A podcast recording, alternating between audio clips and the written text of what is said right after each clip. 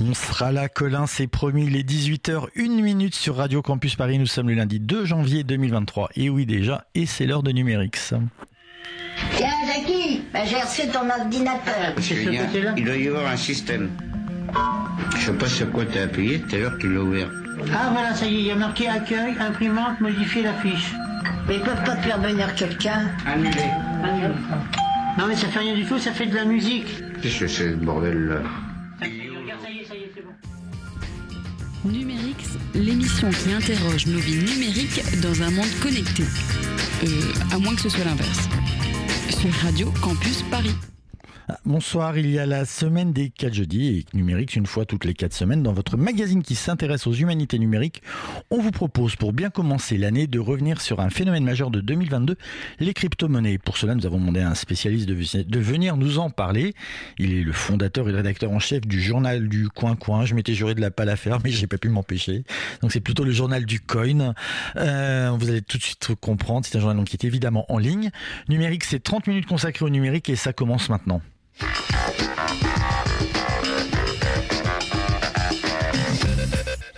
Bonjour Grégory Guitard. Bonjour. Est-ce que vous me pardonnez cette blague horrible? Oui, Bon, c'est vrai. Bon, alors, c'est pas grave. Vous êtes le directeur de la rédaction et le CEO donc de GDC, le journal du coin, euh, un site que l'on trouve en ligne à l'adresse suivante, journalducoin.com. Exactement. C'est ça, pour l'instant, j'ai tout bon.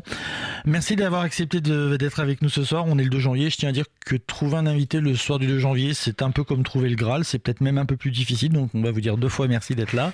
Vous êtes venu en plus dans le studio. Vous avez refusé d'être au téléphone. Donc, vraiment, trois fois merci.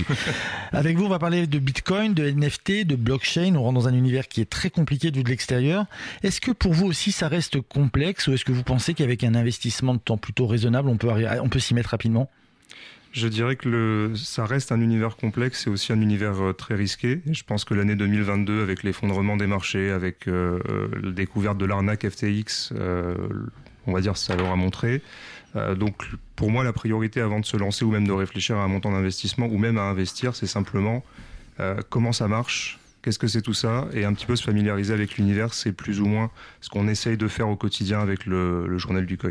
mais, mais comprendre en soi les mécanismes qui sont derrière, qu'est-ce que c'est qu'un coin, qu'est-ce qu'un bitcoin, qu'est-ce que sont toutes ces choses-là, c'est quelque chose de compliqué à comprendre ou, ou finalement techniquement, si on maîtrise un peu d'informatique, ça va, ça va vite à comprendre? Ça reste accessible, je pense. Après, c'est aussi qu'il n'y a pas nécessairement besoin de rentrer dans le détail technique euh, complet. Euh, quand vous utilisez Internet aujourd'hui, vous n'avez pas besoin de savoir exactement comment ça fonctionne derrière, vous l'utilisez. Euh, aujourd'hui, bon, les crypto-monnaies, ça reste quand même on va dire euh, quelque chose d'assez embryonnaire, même si ça a plus de 10 ans et que ça se développe, ça se développe beaucoup.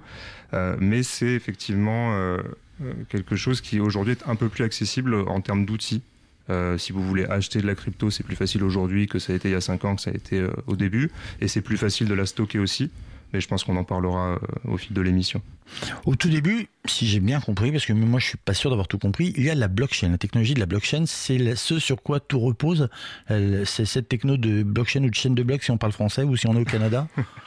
Alors au tout début, euh, au tout début, il y a Bitcoin en fait. Euh, tout simplement, on a tendance à faire le raccourci Bitcoin blockchain comme si c'était la même chose, mais en gros, au tout début, euh, il y a Bitcoin en 2008 euh, Mais il repose, un- sur, il repose pas sur une blockchain? Alors, il repose sur une blockchain, mais ce que je voulais dire, c'est que, euh, si vous voulez, l'intérêt principal des bitcoins et à terme des crypto-monnaies, c'est en définitive d'avoir une forme de valeur qui est non censurable, indépendante des États et des autorités, si on est très synthétique. Euh, la technologie de la blockchain, c'est ce qui permet à tout ça de fonctionner. C'est le fait d'horodater des transactions sur euh, des serveurs distribués à travers le monde, qui idéalement sont euh, pas trop coûteux à mettre en place et à opérer, de manière à décentraliser le réseau auprès de ses utilisateurs. C'est un petit peu comme du, on va dire, c'est du pair à pair. Et normalement, ça vous demande pas une grande technicité. Vous pouvez le faire en téléchargeant un client Bitcoin, par exemple, et vous participez à la validation du réseau. Dans la pratique, aujourd'hui, moi je, peux valider des bêtes- moi, je peux valider des bitcoins si je vous veux. pouvez, vous pouvez. Il suffit d'aller sur le site bitcoin.org et de télécharger le client euh, pour votre, euh, votre système d'exploitation. Et, et concrètement, ça veut dire quoi? Ça veut dire que de temps en temps, je recevrai des notifications et puis je dirai OK? Même ça pas? veut dire que vous le laissez Mon tourner en le fait dans tout le seul. fond et euh, Ouais. il, il va télécharger l'intégralité des transactions dans le passé et vérifier au fur et à mesure, toutes les 10 minutes, un bloc, les transactions du bloc qui vient de passer. D'accord. Donc, donc on, a, on a ce bloc, cette chaîne, cette chaîne de blocs. Mhm. On est bien d'accord qu'au départ, ça, c'est pas fait du tout pour créer une monnaie. Alors si justement. Ah bah au, voilà, départ, c'est ça que compris. au départ, le Bitcoin, son but. Ah oui, le Bitcoin, oui, mais pas la blockchain. Et non, pas la blockchain. Mais son but initialement est vraiment voilà, d'être une forme de monnaie euh, indépendante des banques centrales et des autorités.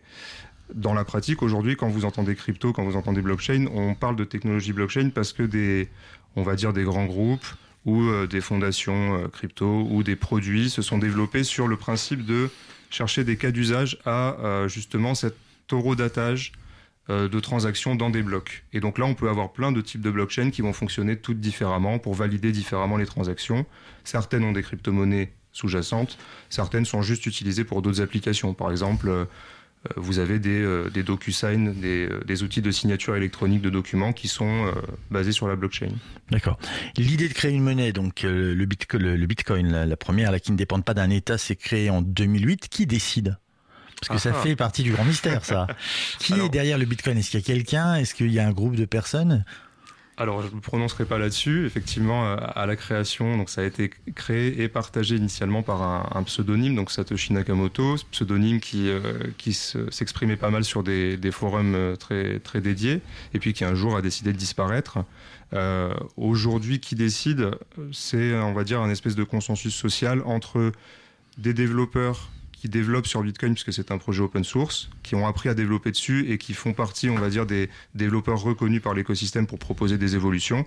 Et ensuite, un mélange, on va dire, entre les utilisateurs qui font tourner le logiciel Bitcoin et les mineurs qui valident les transactions. Voilà. Mais ça veut dire par exemple que parce que moi c'est la question que je me suis en me penchant sur le sujet, ce que j'ai pas bien réussi à comprendre, c'est est-ce que c'est ceux qui ont le plus de Bitcoin qui ont le plus de poids pour décider des, des règles, Alors, ou est-ce que c'est un, un- un- complètement démocratique? En théorie, non. C'est-à-dire qu'en théorie, ceux qui décident les évolutions protocolaires, ça va véritablement être euh, les développeurs euh, qui vont ensuite euh, voilà, discuter entre eux et décider de faire évoluer. Le point central de Bitcoin, en tout cas ce qui est mis souvent en avant, c'est le fait qu'il a une émission euh, monétaire qui est limitée, c'est-à-dire au maximum, il n'y aura jamais plus de 21 millions de Bitcoin, et donc aujourd'hui, il doit y en avoir 18 ou 19, et euh, il en est émis... euh, Ça veut dire que si vous en achetez, il faut se dépêcher. alors je ne dirais pas ça, Non, Euh, non plus, d'ailleurs, mais c'est une blague. cas, Il faut pas faire de blagues sur les histoires d'argent. C'est dangereux. Non, c'est une blague. hein. Mais vraiment... euh, Et surtout, vous réfléchissez avant de le faire. Pardon, allez-y. Non, non, c'est ça. Vous avez bien résumé. Donc, non, tout ça pour dire effectivement que qui décide sur le principe les développeurs et dans la pratique, il y a un espèce de, de mélange entre les gens qui l'utilisent, qui vont accepter ou non de l'utiliser, et euh, les mineurs qui sont payés en Bitcoin pour miner et valider des blocs. Et Ça, c'est ce que vous me proposiez de faire tout à l'heure en téléchargeant un, un- un logiciel. alors malheureusement, c'était le cas euh, Avant au tout début, parce qu'au début, ça ne coûtait rien de, miner puisque le Bitcoin ne valait rien. Euh, donc vous téléchargez le logiciel et puis vous étiez en concurrence avec les, quelques autres personnes qui avaient l'idée de télécharger ce logiciel aussi et vous pouviez miner juste avec votre ordinateur. Mais sur le, on va dire au fil du temps et avec la prise de valeur du Bitcoin, il y a une véritable compétition qui s'est euh, installée. Donc vous avez maintenant des, on va dire vraiment des grandes firmes euh, au niveau mondial qui installent des fermes de minage entières, donc c'est-à-dire des outils spécialisés qui sont vraiment, on va dire vraiment créés juste pour miner du Bitcoin. Alors oui, c'est peut-être ceux-là qui peuvent avoir un, un- un pouvoir plus grand que ce qu'on imagine au début, parce qu'ils ont euh, un certain pouvoir, une certaine capacité de minage, et ils peuvent Alors, influencer du coup les Ça reste discutable. Sur le principe, on vous dira que non. Dans la pratique, c'est- ça reste discutable. Voilà. Est-ce que euh, est-ce qu'on sait si ce qui a dé... enfin, non, non, je sais ce que vous allez me dire, on ne sait pas qui définit ces règles. Il y a, il y a ce fondateur En fait, le fondateur a défini des règles qui ont été Alors lesquelles sont le- intangibles Est-ce qu'il y en a quelques-unes où il y en a où euh, c'est une question que je Celle, pose? celle qu'on va retenir véritablement, c'est de dire que les transactions sont validées toutes les 10 minutes. Toutes les 10 D'accord. minutes, vous avez un bloc, à peu près, hein, parce que c'est pas euh, complètement précis nécessairement. Parfois, il y a des petits délais un peu plus, mais en, gros, un bloc toutes les 10 minutes pour valider les transactions et pas plus de 21 millions de bitcoins. Et ensuite, vous avez des règles spécifiques, on va dire, au niveau du code, qui sont discutées par les développeurs et qui évoluent au fil du temps avec différentes fonctionnalités, mais là, je pense que ça n'intéressera pas grand monde. Euh, voilà. En gros, c'est vraiment ça le, Je sais pas si ça m'intéresse, c'est que je suis pas sûr de comprendre. Est-ce qu'on, parce que tout à l'heure vous avez parlé, vous avez comparé au pire, au peer-to-peer. Est-ce qu'on, moi ça me fait beaucoup penser à- un peu à la, la- la- la- à à Wikipédia en fait, euh, la, la création d'un, outil collectif avec euh, Wikipédia, je crois que c'est cinq règles, hein, plus une sixième ou c'est Mhm. quatre, ou c'est quatre plus une, je sais, j'ai, un- doute. Est-ce que c'est un peu la même chose euh, dans l'esprit d'avoir voulu créer un outil assez finalement avec euh, oui des règles simples et facilement résumables? Je pense, et vraiment l'idée principale était a priori de créer un système monétaire, euh, on va dire, indépendant euh, du système classique, euh, quelque chose voilà, où les transactions ne peuvent pas être censurées ni refusées, et donc où ça opère librement, et où à terme, mais ça on n'y est pas du tout, où il y a une forme d'économie circulaire qui se met en place, et où en fait vraiment c'est un système monétaire indépendant. Ce n'est pas du tout le cas aujourd'hui, puisque il y a beaucoup de ponts qui se font avec la monnaie la monnaie classique, forcément. Si vous voulez acheter et vendre du bitcoin, il faut des liens avec les, systèmes financiers classiques. Ce qui veut dire qu'à un moment, il faut avoir euh, des dollars ou des euros parce qu'on ne peut pas tout faire en bitcoin. Ou alors, il faut bah, vraiment avoir des amis. Euh, faire relativement peu de choses en bitcoin à l'heure actuelle. Donc, évidemment, oui, il faut un, pont, on va dire, vers le monde euh, normal. Sinon, il vous est difficile à la fois d'en acheter et à la fois, même si vous en détenez depuis longtemps, d'en vendre. C'est-à-dire qu'à la fois, j'ai quelque chose qui a de la valeur, mais je peux rien en faire. Alors je serais pas, je serais pas aussi euh, aussi brutal, mais en, gros, euh, c'est un de mes défauts, oui. Je le, sais. Faut que je change en 2023. C'est vrai? les bonnes résolutions, c'est toujours. Euh, c'est le bon moment. non, en fait, si vous voulez, c'est que effectivement, au départ, quand c'était vraiment émergent, vous, ça ne valait rien parce que personne ne pouvait rien en faire et parce que c'était très peu connu. Aujourd'hui, il y a beaucoup de, de, boîtes, beaucoup de sociétés, beaucoup de même de banques en fait qui se sont vraiment placées sur ce sur ce filon-là et qui développe des produits qui vous permettent par exemple d'avoir une carte bleue pour convertir à la volée des bitcoins, pour les stocker, bitcoin ou n'importe quelle autre crypto-monnaie. Donc il y a une forme en fait d'économie euh, différente qui se met en place. C'est beaucoup moins, euh, euh, c'est beaucoup moins juste le projet peer-to-peer dans dans la cave du geek du coin, si je veux résumer. Mais par exemple, deux geeks entre eux, il va, le geek A vend au geek B un ordinateur d'occasion, il peut le payer en bitcoin si l'autre accepte. Tout à fait. Si on peut faire des virements de bitcoin. C'est euh, complètement une, c'est une monnaie pair à pair. Si vous êtes d'accord pour euh, accorder la même valeur que moi à, du bitcoin et que vous avez quelque chose à me vendre, vous êtes d'accord pour l'accepter, je peux vous l'acheter comme ça. Tout ce dont on aura besoin, ce sera euh, une application de portefeuille sur, sur par exemple un mobile. Est-ce que ça marche pour une voiture, pour une maison? Je peux aller jusqu'où? Je peux pas payer Dans la théorie, ça marche euh, pour tout. Après, dans la pratique, euh, si vous êtes résident fiscal français, il y a tout un tas d'implications euh, fiscales quand vous achetez, quand, surtout quand vous revendez du Bitcoin. Donc, si vous avez fait de la plus-value, vous devez payer des impôts sur cette plus-value. Donc, forcément, il y a d'autres choses. Ce qui fait qu'en France, on a tendance à moins, enfin, ça, ça se développe, mais peut-être moins vite que dans d'autres d'autres pays, d'autres États. Je vois le temps qui file et, toutes les complexités. Ah, vous avez déjà parlé de crypto-monnaie à plusieurs reprises. Quelle est la différence entre le Bitcoin et les crypto-monnaies? Le Bitcoin est une sorte de crypto-monnaie, il y en a d'autres? Je dirais que le Bitcoin est la première crypto-monnaie et si j'étais disons que je suis un petit peu caricatural, c'est peut-être la seule véritable. Les autres qui viennent derrière, elles viennent avec d'autres buts que simplement être une forme de monnaie. D'ailleurs, par exemple, on entend souvent parler de la, la seconde crypto-monnaie, c'est Ethereum. Ethereum, ça sert à quoi? À faire tourner en fait euh, des applications qu'on dit décentralisées. Donc là, on est un peu dans l'idée de les, des développeurs vont développer des applications financières, ils vont les mettre en ligne, elles seront inarrêtables et le réseau sera entretenu et fera fonctionner ces applications avec la crypto-monnaie sous-jacente qui va être l'Ether. Donc en fait, on va avoir tout un tas de déclinaisons de crypto-monnaies qui sont en fait porteuses de projets développées par des porteurs de projets qui veulent, euh, on va dire, utiliser les crypto-monnaies pour se financer, pour financer des applications en particulier. Et aujourd'hui, on sait combien on a de crypto-monnaies dans le monde? Je serais incapable de vous le dire. Il y en a qui se créent tous les jours, il y en a beaucoup. Il y en, a, euh, oui, des milliers, oui. Si on reste dans des questions de, définition, on entend parfois parler de NFT. Ça a quelque chose à voir avec ces crypto-monnaies ou rien du tout? Alors oui, euh, en fait, le, un NFT, qu'est-ce que c'est? Très simplement, enfin je vais essayer. Non, je euh, pas à le dire. En fait, c'est plus ou moins un, token. un jeton. C'est un jeton numérique qui va être adossé à une blockchain, par exemple à la blockchain Ethereum. Et je, sais pas, je vais prendre une photo de ma montre je vais numériser cette photo et je vais la mettre en ligne sur un serveur. Je vais horodater en fait le serveur, l'adresse de cette photo sur la blockchain Ethereum et ça va me faire un jeton numérique unique enregistré sur la blockchain avec ma photo. Je vais pouvoir après aller vous la vendre par exemple ou, euh, ou me la garder hein, contre de l'Ether sur le réseau. Donc en fait c'est on va dire une, une manière de euh, on dit de tokeniser, c'est un, gros mot en fait, c'est une manière de numériser des actifs réels ou pas. Ça peut aussi être juste par exemple de l'art abstrait. Euh, euh, purement numérique et de créer une forme de, euh, on va dire, de finance autour de ça et d'applications financières autour et par exemple de marché. De, ah oui, de marché, euh, au sens de, marché des sens d'échange, par exemple. de marché dans la rue, pardon. Je comprenais pas. comment ils sont ces, ces, ces crypto-monnaies, en particulier donc le Bitcoin, comment elles sont vues par les États comme des dangers, comme des concurrents, comme quelque chose qu'il faut surveiller parce qu'il y a des risques et on va en parler après? Je pense qu'elles sont plutôt prise au sérieux maintenant. C'était moins le cas il y a quelques années, mais plus le temps passe et plus on voit que, bon, après, il y a les mouvements de prix. Euh, on le redit, hein, les crypto-monnaies sont très volatiles. Donc, euh, voilà, le bitcoin valait à peu près 55 000 euros en novembre dernier. là, doit être à, Un bitcoin, et là, aujourd'hui, on doit être à 15 000. Donc, c'est très volatile. Pour autant, c'est une forme de, de, valeur qui, bah voilà, qui peut s'échanger librement et de manière non censurable. Donc, forcément, les États ont les yeux dessus, parce que c'est quand même intéressant de le suivre. Après, comment c'est considéré euh, J'ai assisté à une conférence des, euh, banquiers centraux euh, à Paris il y, a, je pense c'était il y a deux mois. C'est pas vu d'un très bon œil et surtout il y a des souhaits de régulation très très durs, mais je pense qu'on va aussi en, en, parler forcément parce qu'il y a quand même beaucoup d'arnaques dans ce milieu. Donc ça donne, on va dire, un peu d'appétit aux régulateurs pour se dire, ben, comment on fait pour encadrer cette euh, finance euh, qui est en dehors du cadre. Parce que là, quand vous donnez la cotation, c'est pas une cotation sur la, à la Bourse de Paris, c'est en, dehors. Ça se fait, je sais pas où. Alors c'est euh, principalement sur des plateformes. certaines sont régulées de plus en plus. celles qui opèrent en France à destination du public français, normalement doivent détenir une autorisation auprès de l'autorité des marchés financiers.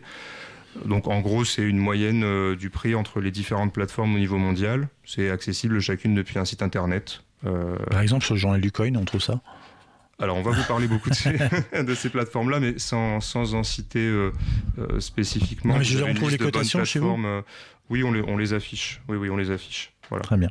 On écoute un peu de musique et on se retrouve. On parle encore de Bitcoin et de crypto-monnaie. Radio Campus, c'est Numérix.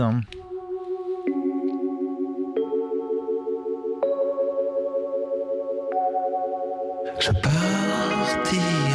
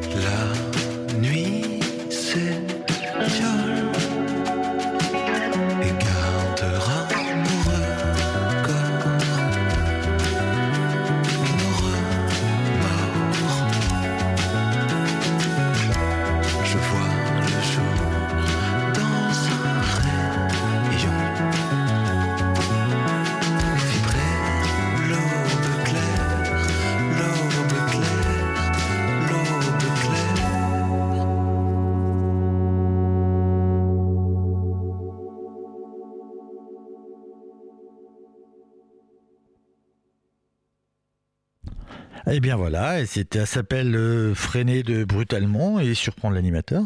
C'était Prime Vert, il chantait nos records et c'est aussi un record dans, la manière dont, le titre s'arrête. Allez, on continue avec vous, Grégory Guittard. Vous êtes directeur de la rédaction et CEO du Journal du Coin. Ici, je redonne l'adresse Journal du Coin, si je prononce en français, .com, journalducoin.com. Alors, je voulais vous demander, vous, comment vous êtes tombé euh, dans le Bitcoin? Alors, principalement par accident. Par accident? Euh, Voilà, en fait, moi j'étais euh, étudiant en orthophonie à Montpellier, et puis... Euh, depuis là, le début, vous, vous, entendez tous mes défauts de prononciation, vous êtes effrayé Non, ça va, ça va. Et on était en... En gros, j'en ai entendu parler en 2012, et je m'y suis intéressé un peu en 2013, sans véritablement comprendre sur le principe comment ça fonctionnait. Euh, à l'époque, une grosse plateforme, enfin la seule plateforme par laquelle on pouvait en acheter était au Japon. Elle s'appelait MTGOX. Donc j'ai créé un compte. Elle s'est effondrée. J'ai dit quelle arnaque et je suis passé à autre chose. J'y suis revenu un peu plus tard, voilà, en 2017. Euh, et là, je me suis un peu plus intéressé au sujet. Et ensuite, je me suis intéressé au sujet techniquement, on va dire l'année d'après, en 2018, quand j'ai rejoint le journal, en me disant, mais tiens, mais j'achète quelque chose, mais en réalité, il faudrait absolument pas faire ça. Je sais même pas ce que c'est. Euh, bon, voilà comment j'y suis venu. Mais ça veut dire que le journal, c'est pas vous qui l'avez créé?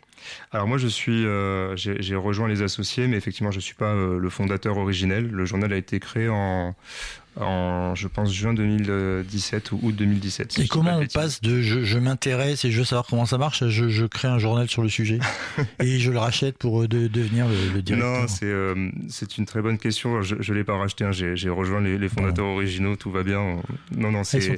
Si vous voulez, euh, comment on y vient et comment on en, on en fait, euh, on va dire, un axe de développement professionnel? Ben, Là encore, par Parce qu'on accident. est très loin de l'orthophonie là pour le coup. Exactement, exactement. En fait, moi, j'ai exercé, euh, quand j'ai fini mes études, j'ai exercé à Toulouse. Euh, en unité de soins neurologiques, euh, donc réanimation et rééducation, principalement rééducation.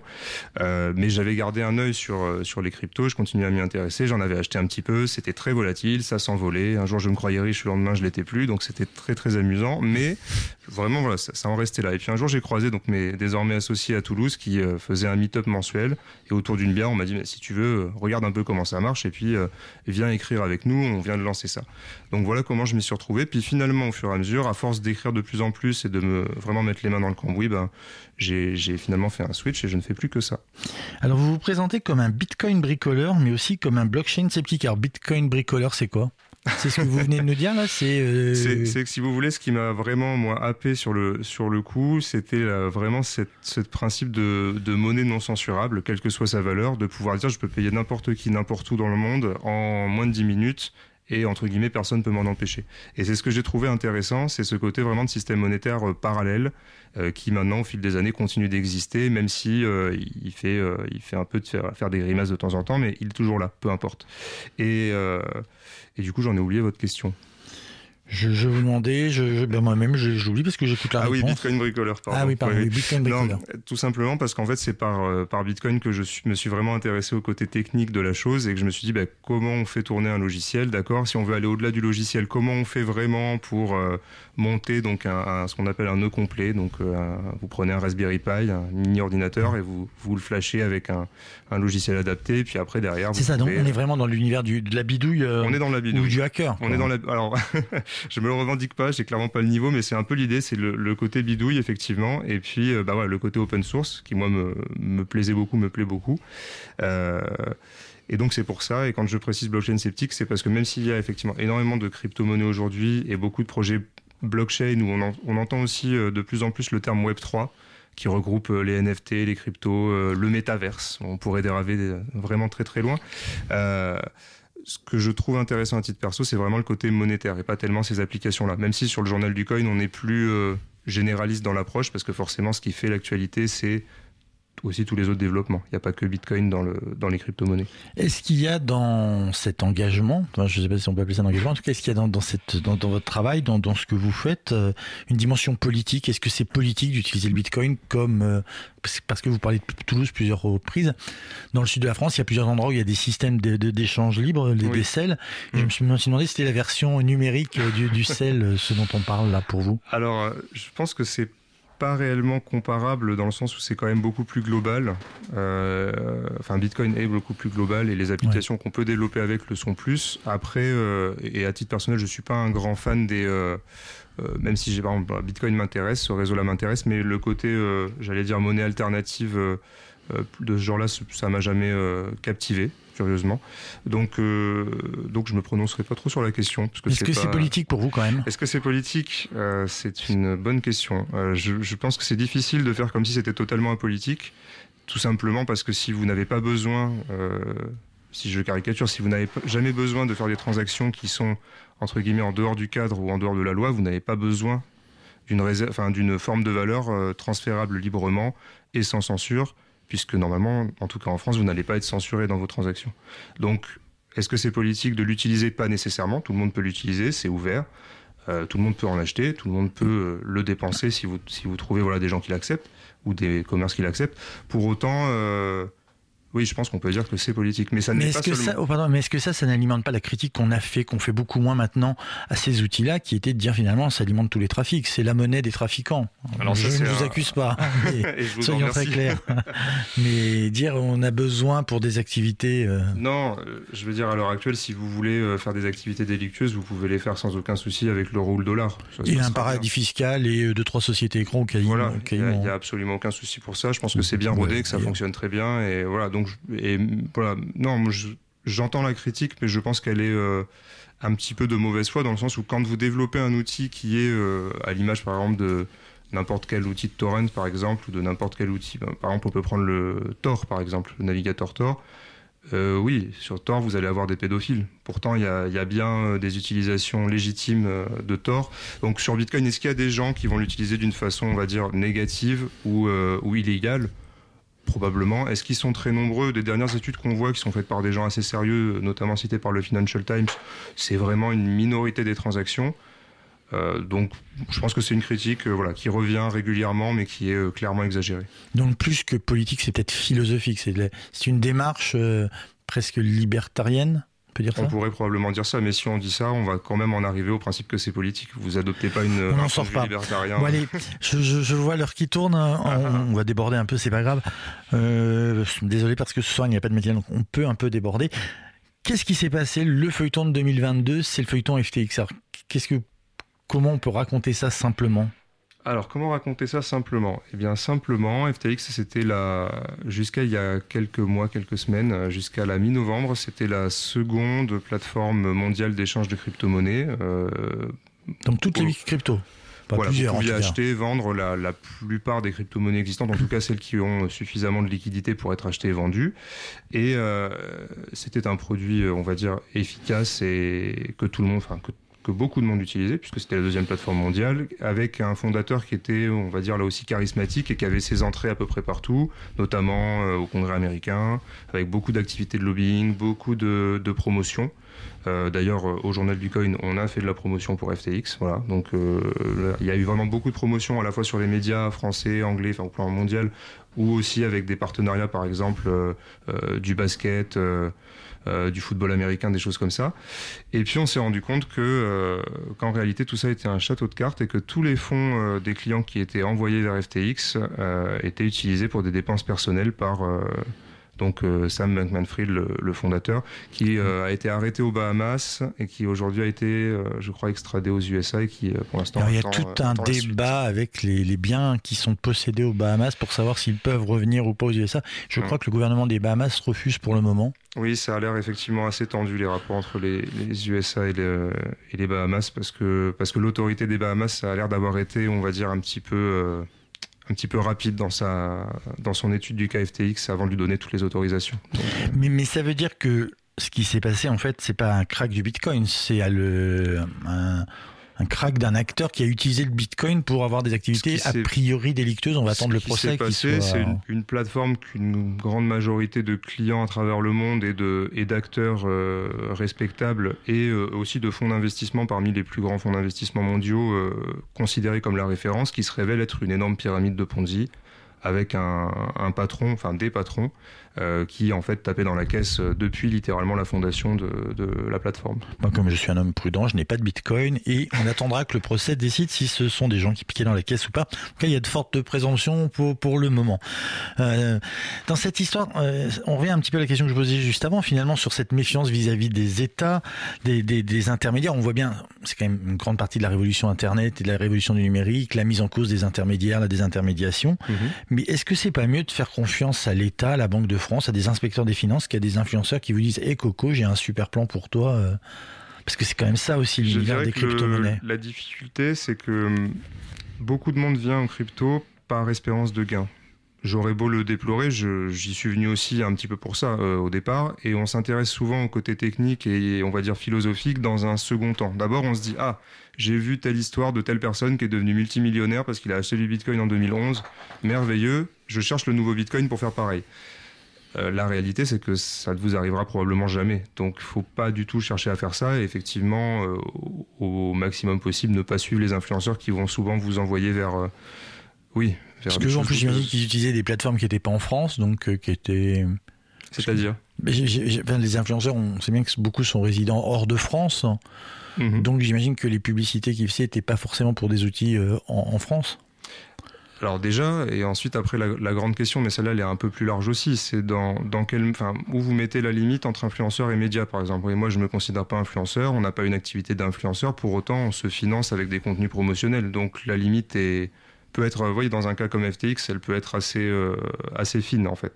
Après, si on parle vraiment des influenceurs qui sont, euh, on va dire, qui font pas de de revue de leurs partenaires avant de les mettre en avant, qui mettent en avant tout ce qu'ils payent, effectivement, dans ce cas-là, je dirais que la grande règle, c'est ne suivez pas les influenceurs euh, qui vont vous vendre de la crypto alors qu'ils sont installés à Dubaï. C'est une mauvaise idée. Enfin, voyez, c'est voilà. Et alors il faudrait faire quoi? Il faudrait mieux encadrer quand même ces plateformes malgré tout? Et alors là, pour le coup, on perd la philosophie de départ, qui est de faire quelque chose. c'est là où ça devient compliqué. C'est comment, je- on peut y arriver? Je pense qu'on est de toute façon c'est un, un mouvement qui est déjà euh, lancé, c'est-à-dire que là vous avez euh, vous avez certaines bourses, notamment en Suisse, vous avez euh, bah, le, le Nasdaq aussi, enfin vous avez des, des- on va dire des grands groupes financiers qui développent des produits sur les crypto-monnaies et qui ont besoin de régulation. Ils vont pas se lancer sur un marché qui est complètement dérégulé, etc. En France, on a de plus en plus voilà de on a un cadre qui se structure de plus en plus pour dire bah, si vous voulez communiquer auprès du public français et vendre des services crypto, il faut passer par des processus réglementaires. À l'heure actuelle, ces processus sont quand même assez, euh, j'allais dire, c'est plus, euh, euh, c'est plus pour montrer patte blanche que- qu'avec de véritables contrôles très très stricts, notamment sur le fonctionnement des plateformes. Mais ça a le mérite d'exister. Après, est-ce que c'est effectivement très raccord avec la philosophie de départ? Non. Non. Mais, euh, mais est-ce que c'est normal qu'on évolue vers ça? Je, je pense que c'est pas très très étonnant. Est-ce que ce qui se passe aujourd'hui avec FTX va avoir un effet sur les cours? Bah, euh, je sais pas, Vous êtes peut-être pas chroniqueur financier, mais on, on a vu que ça allait les faire baisser. Est-ce que vous pensez que le phénomène est durable ou est-ce que malgré tout, euh, en tout cas, où est-ce que si ça va, où est-ce que ça va? Je vais employer un vilain mot, mais entre guillemets nettoyer le marché et on va peut-être revenir à des gens qui reviennent plus là par philosophie que par espoir d'un gros Alors, je, franchement, je, je n'en sais rien et c'est même pas sur le côté euh, conseiller financier. Je n'en sais rien parce que c'est c'est pas mon, on appelle ça le bear market quand tout s'effondre et que voilà, en gros, on, on est sur des, des choses comme moins 75, moins 90% de, de valeur par rapport euh, au pic précédent. Bon. euh, J'en ai traversé plusieurs. Ce que je retiendrai, c'est que je n'en sais rien et que les gens qui vous disent euh, vous inquiétez pas, ça va nécessairement remonter, euh, c'est très Faut pas bien plus les le croire que ceux qui disent euh, inquiétez-vous, ça remontera jamais. Voilà, en fait, à l'heure actuelle, personne ne sait où ça va. Et je pense que bien malin qui peut, qui peut dire de toute façon où ça va. Donc, euh, à prendre avec précaution. Je dis, voilà, vraiment, je resterai sur. Déjà, documentez-vous, apprenez un petit peu comment ça fonctionne, voyez si ça vous intéresse vraiment. Et ensuite, pour finir, si vous décidez vraiment d'investir, ne mettez que ce que vous êtes prêt à perdre. Ça, on le répète beaucoup, mais c'est une vérité parce qu'il y a beaucoup d'arnaques, il y a beaucoup de piratage, il y a beaucoup voilà, de, de grosses arnaques comme FTX, ça arrive aussi malheureusement.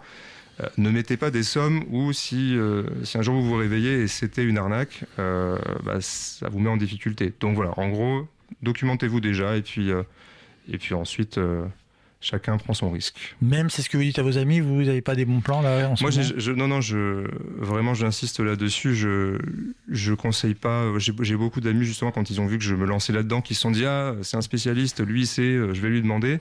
Euh, moi, je sais pas. Si je savais véritablement à l'heure actuelle, je serais euh, probablement euh, euh, peut-être pas ici. Ouais, Donc, je ne sais pas du tout. Ouais.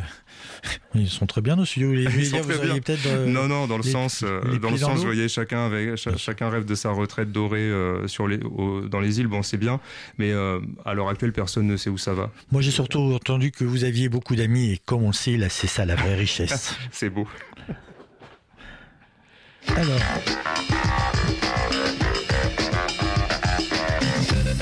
Alors, même si on a débordé, on va quand même terminer par le petit questionnaire de numérique. Est-ce que vous vous souvenez de votre premier contact avec Internet?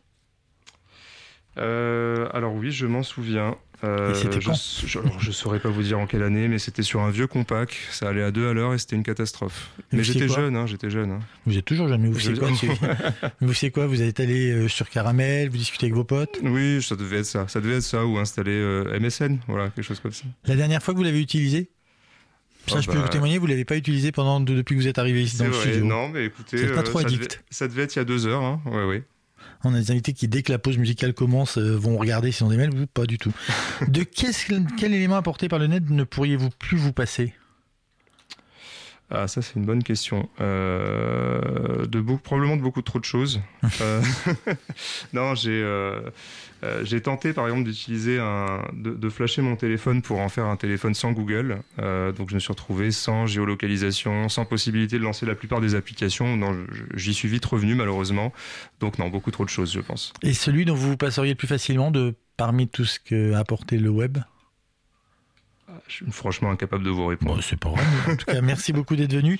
Merci à vous. Merci à vous, Grégory Guittard. Je rappelle que vous êtes le directeur de la rédaction et le CIO du Journal du Coin et qu'on peut donc lire à l'adresse suivante journalducoin.com. Merci à vous. Voilà, c'était Numérix présenté, préparé, préparé et présenté par Christophe. On est le 2 janvier, il fallait bien que ça arrive. Réalisé par Alison, elle était là et oui. Vous pouvez retrouver tous les podcasts de l'émission sur le site de Radio Campus Paris. On vous donne rendez-vous dans 4 semaines. Alors c'est là que vous allez voir qu'il vaut mieux que je ne fasse jamais d'investissement. Si j'ai bien compté, 4 semaines, ça fait le 30 janvier, mais je me suis peut-être trompé. hein. Voilà, bonne soirée sur Radio Campus Paris. Pas de matinale, mais des programmes à partir de 20h. Bonne soirée.